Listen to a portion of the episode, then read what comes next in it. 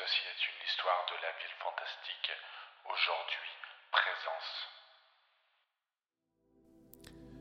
Elle venait d'emménager au Lila, rue de Paris, juste au-dessus de la boutique de mode à la pancarte turquoise. Devant ce modeste bâtiment à deux étages, elle avait réussi à garer le camion qu'elle avait emprunté à son oncle pour le déménagement. Avec quelques amis, les gros meubles furent montés en premier, suivis des valises de vêtements. Après deux ou trois voyages pour les cartons de livres, elle décida d'aller acheter des sushis pour tout le monde. L'après-midi fut dédié à l'aménagement de l'appartement. On remonta vite les frêles étagères en bois pour les bouquins. Le petit canapé trouva facilement sa place dans le salon, en face d'une petite télé. Dans la chambre, elle sortit délicatement quelques photos qu'elle posa sur sa table de chevet.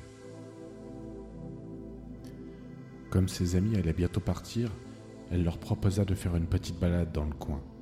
Cette proposition leur sembla un peu étonnante, mais ils décidèrent de profiter des premiers rayons de soleil de l'année pour aller marcher un peu. Elle se sentait soulagée d'avoir de la compagnie encore quelques heures. Ensemble, ils prirent la direction de la mairie, puis tournèrent à gauche en direction du parc. Ils s'asseyèrent dans l'herbe une petite heure. La nuit allait bientôt tomber. Elle remercia chaleureusement ses amis pour le déménagement. C'était son premier appartement dans un lieu qu'elle connaissait à peine. Elle était loin de sa famille, isolée dans une ville au nom de fleurs. Elle cherchait depuis longtemps un logement à côté de son nouveau travail.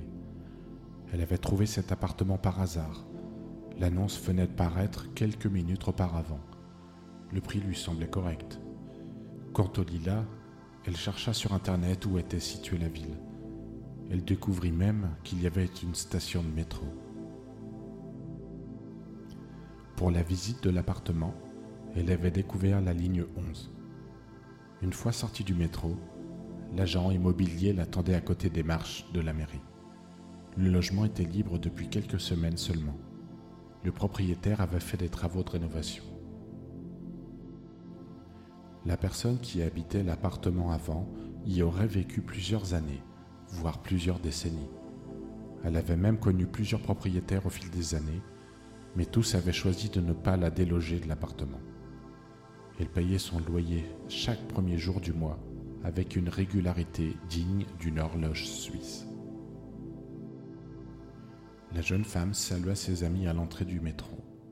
Elle marcha le long de la rue de Paris, ravie de pouvoir compter sur des personnes si adorables avec elle. En se rapprochant de l'appartement, la perspective de se retrouver seule commença à l'angoisser.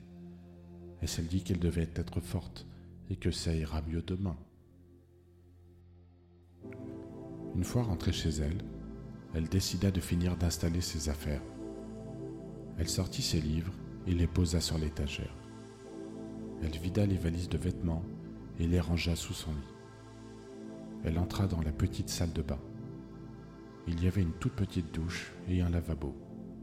Juste au-dessus se trouvait une large armoire de toilette. Elle semblait très ancienne, mais elle était dans un très bon état. Elle ouvrit délicatement les deux portes centrales, puis regarda chaque détail du meuble. Il y avait plusieurs petites étagères en verre fin. Le fond était tapissé d'une sorte de revêtement rose pâle, doux au toucher. L'intérieur tout entier semblait être immaculé. Elle ouvrit ensuite les deux tiroirs situés sous les miroirs. Elle trouva plusieurs épingles à cheveux. La pièce était maintenant remplie d'une douce odeur de parfum. L'odeur rappelait l'eau de Cologne avec une touche de citron. Intriguée, elle se mit sur la pointe des pieds afin de se rapprocher de l'armoire. L'odeur semblait émaner du meuble tout entier. Elle avait inondé la pièce comme le soleil rayonne au petit matin. La jeune femme ferma les yeux quelques instants et prit de grandes inspirations. Elle ressentit alors une grande chaleur à l'intérieur d'elle, comme un manteau qui vous enveloppe. Apaisée, elle passa la soirée à lire sur son canapé et passa une excellente nuit ce soir-là. Le lendemain matin, elle décida d'aller découvrir la ville.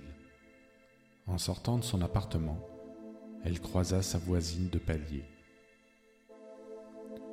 Bonjour, c'est vous la nouvelle locataire de l'appartement d'Aslian euh, Bonjour, oui, c'est moi, enchanté. Oui, excusez-moi, enchanté. Aslian était la, la personne âgée qui habitait là avant. Malheureusement, elle n'est plus là. Elle accueillait tout le monde. Elle a gardé mes enfants. On était tous les bienvenus chez elle. Elle cuisinait des plats turcs pour tout l'immeuble. Dès que l'on arrivait chez elle, elle nous mettait un peu d'eau de cologne citronnée sur les mains. C'était une tradition dans son pays. C'était une personne adorable. Elle va beaucoup nous manquer. La voisine était très émue. La jeune femme s'approcha d'elle et lui dit Vous savez, je crois que les personnes bienveillantes ne meurent jamais. Si l'on fait attention, on peut toujours sentir leur présence.